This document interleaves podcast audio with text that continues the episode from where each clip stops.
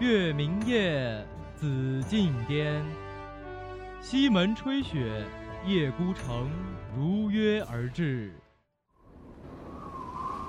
西门兄，你来了。叶城主，你来了。我希望今晚上能速战速决。你以为你可以赢过我的剑吗？不，凤凰剧场快开始了。谁在上面打架？好吵啊！不知道凤凰剧场开始了吗？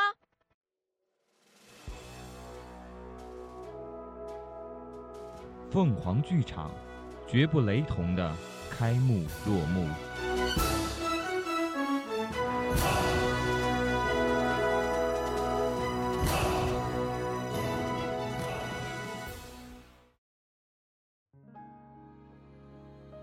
大家好。欢迎收听本期的《凤凰树下之子非鱼，安知鱼之乐》。本期凤凰剧场将要讲述的是一段关于猫和鱼的故事。我的猫对着鱼儿发呆，而我对着我的猫发呆。我常想，我的猫在想些什么，便有了这个新奇的小故事。感谢大家的收听。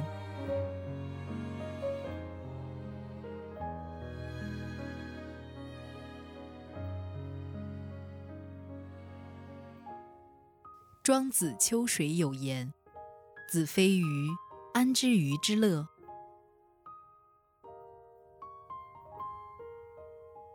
世人都说鱼的记忆只有七秒钟，而无忧自然也继承了从祖辈那里传下来的坏记性。因为健忘，无忧是一条没有烦恼的鱼，同样，也是一条路痴的鱼。它呀，早忘记了从哪里游来。又怎样向别处游去？于是就这样，在这忘川河水中漫无目的的闲逛，直到攒满了一身灵气，化为人形。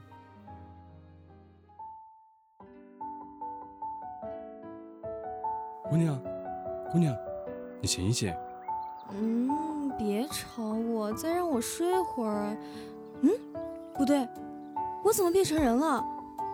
你又是谁啊？我，你可以叫我安。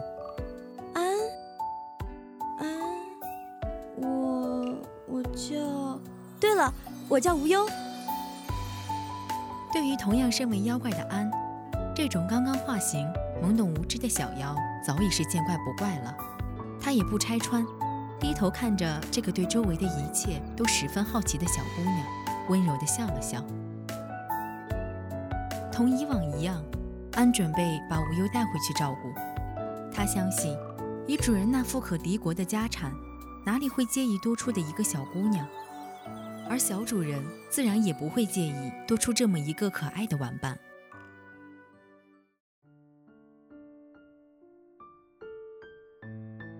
无忧这个幸运的小妖怪就这样有了一个归处。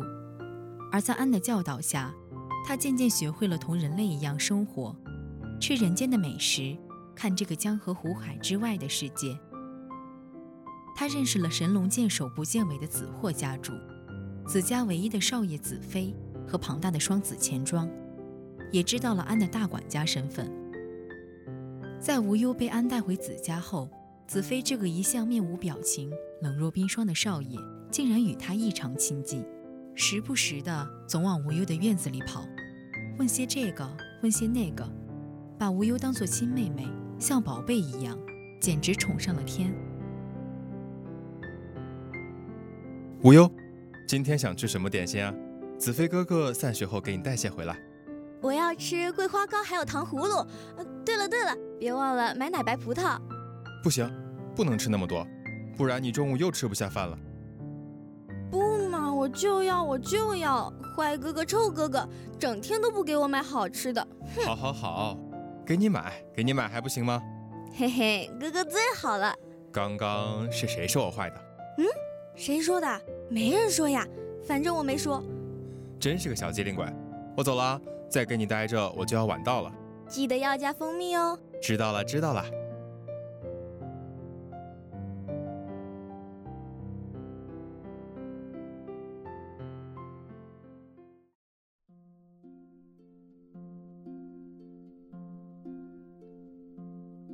安大哥，在前面的点心铺那里停一下，去给无忧买一些桂花糕和糖葫芦。好的，少爷。对了对了，还有奶白葡萄，别忘了。知道了，少爷。身为双子钱庄的少爷，自然是被视作掌上明珠一般的存在。子飞虽然算不上娇生惯养，却也没能免得去一身少爷习性。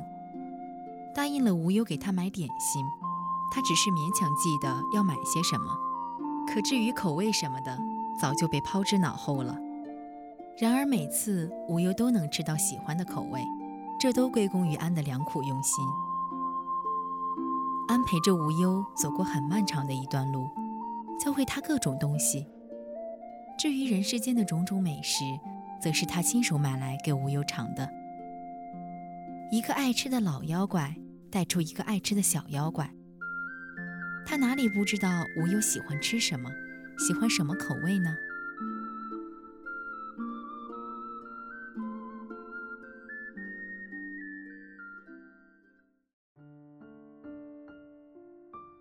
安买来了桂花糕、冰糖葫芦，还有奶白葡萄，还特地嘱咐老板刷上了一层薄薄的蜂蜜。而子飞就把这些点心特地用精致的盒子装好，小心翼翼地放在车椅上。之后车内显得格外安静，两人就这样安静地守着。子飞在守着盒子，安则守着点心。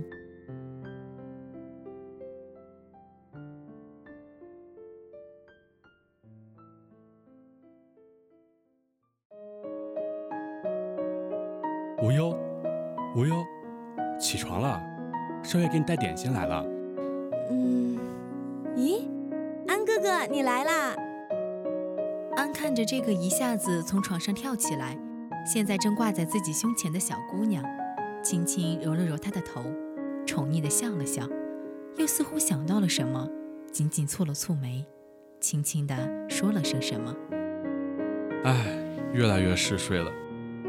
嗯，什么呀？没什么，还不快从我身上下来！少爷马上就到了，你这像什么样子？哦，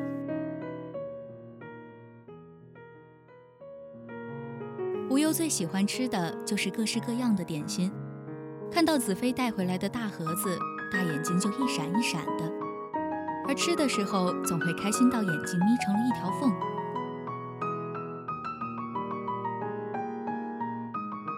哇，你个贪吃鬼，这下子满意了吧？我就知道子飞哥哥最好了。现在才知道说我好啊，晚了。我现在很生气，后果很严重。你没生气对不对？你看看我，看着我嘛，来笑一个。你看你忍不住了吧？我就知道你是装的。好了好了，真是服了你了，小机灵鬼。明天我还要加了蜜饯的。好，要什么都给你买。和往事里一样，子飞给无忧讲起了自己今天在学堂里的生活，讲今天上课潇洒的解答出老师给的难题，讲又一个偷偷跑来往他手里塞写满了娟秀小字的情书的女生。子飞哥哥，为什么这么多人给你写情书，你都不接受呀？因为我已经有了你呀。那子飞哥哥，你是喜欢我吗？你猜？不知道为何，子飞总感觉有一种力量在驱使着他。这种力量让他在面对无忧的时候，会变得不像以前那么冷静，甚至有一种冲上去咬一口的冲动。他不明白，却一度认为，也许这就是爱。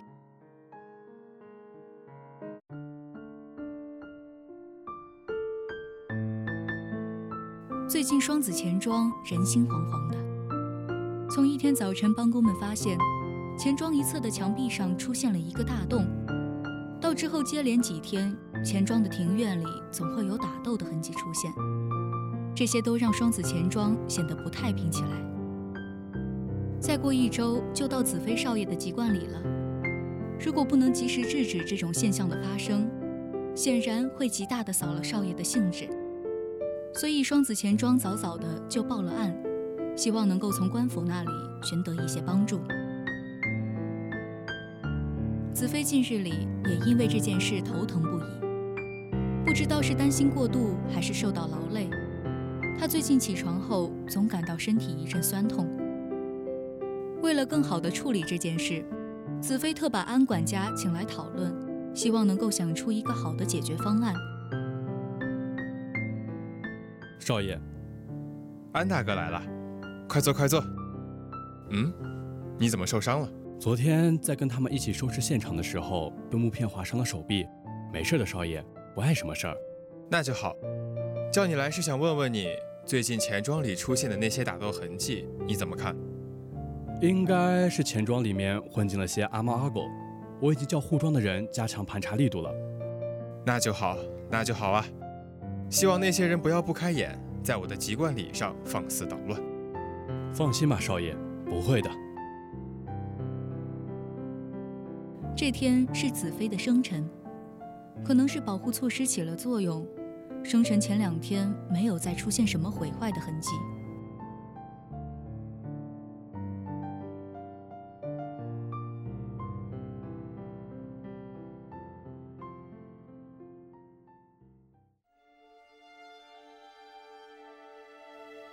无忧，无忧，你在哪？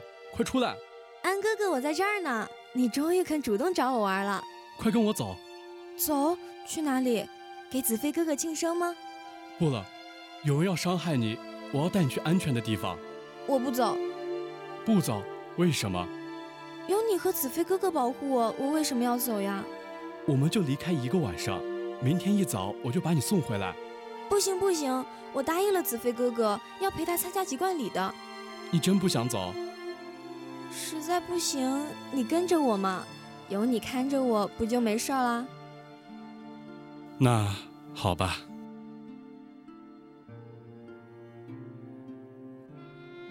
无忧不知道他的这一句，给安带来了多么巨大的勇气。他只看到安冲他坚定的点了点头。露出了跟往常一般无二的好看的笑容。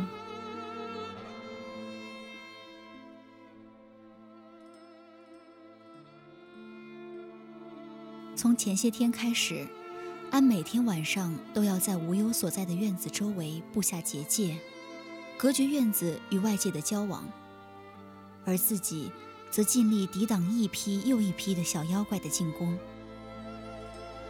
虽然他的道行足以秒杀这些小妖怪，可从满天星河灿烂的午夜，坚持到天边刚刚泛起赤金色的清晨，他每次都几经历劫。手臂上那道长长的划痕，就是在安筋疲力尽时，被一个小妖临死反扑而受的创伤。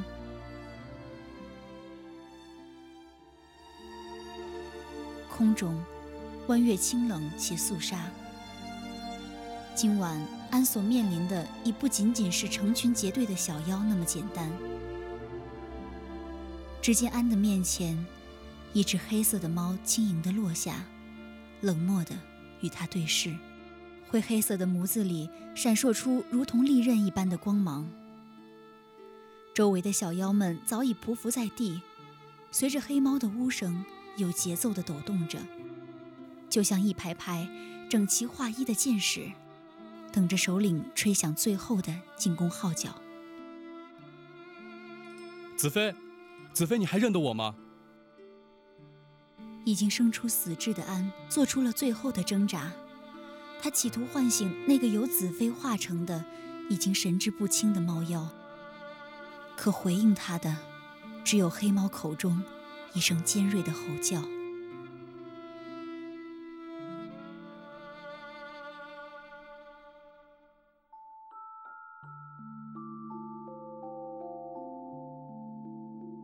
这个夜晚显得格外的漫长。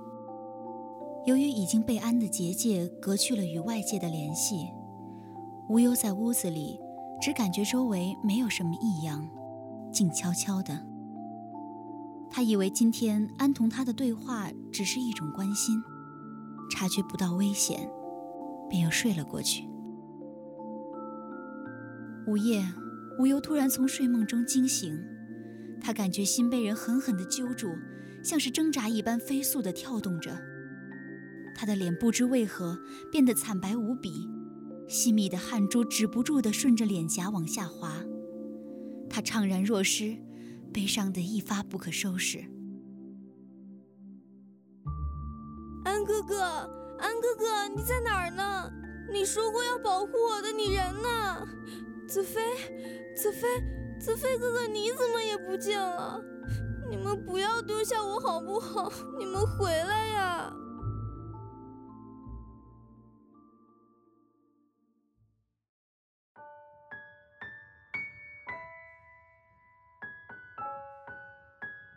无忧是一条鱼，却又不是一条普通的鱼。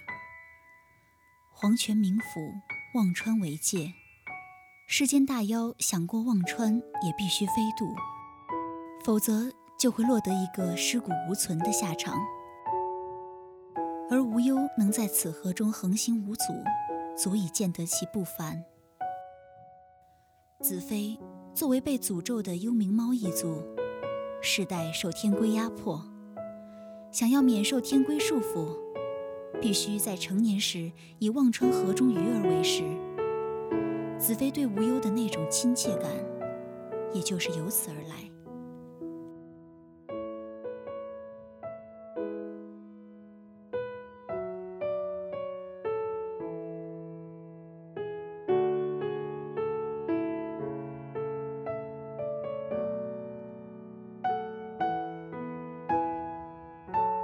子飞曾经请求过我封闭他的灵石，而如果真的有那么一个能帮助他解除封印的妖出现在他身旁，也千万不要告诉他。我照做了。所以在遇见无忧之后，我没有顾忌地把他带回家照顾，这是我做的最后悔的一件事。最初我看到子飞对无忧表现出一种前所未有的亲切。我以为这是一种哥哥对妹妹的照顾与关怀，可之后我发现我错了。我又以为子飞喜欢上了无忧，可是真正的爱情哪里只是一味的给予呢？我认为猫和鱼之间是不可能产生爱情的，可我发现我又错了。在带无忧经历过人间的种种之后，我发现，我好像按耐不住自己的想法，控制不住自己的行为。我了解了一切关于他的东西，我只想竭尽全力，哪怕生命的给他守护。可我，也是一只猫。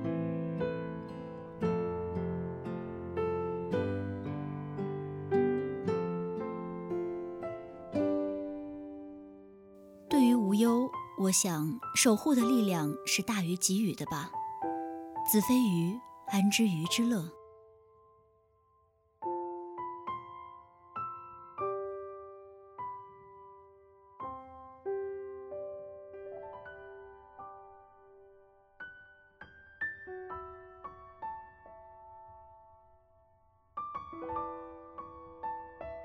好了，亲爱的耳朵们。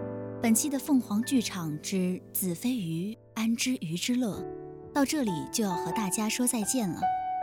播音：大仙鹤、小铃铛、十五、漠北，一路向南，小郭，采编：子淼，机务：小周周，协众监听。感谢您的收听，下期同一时间我们不见不散。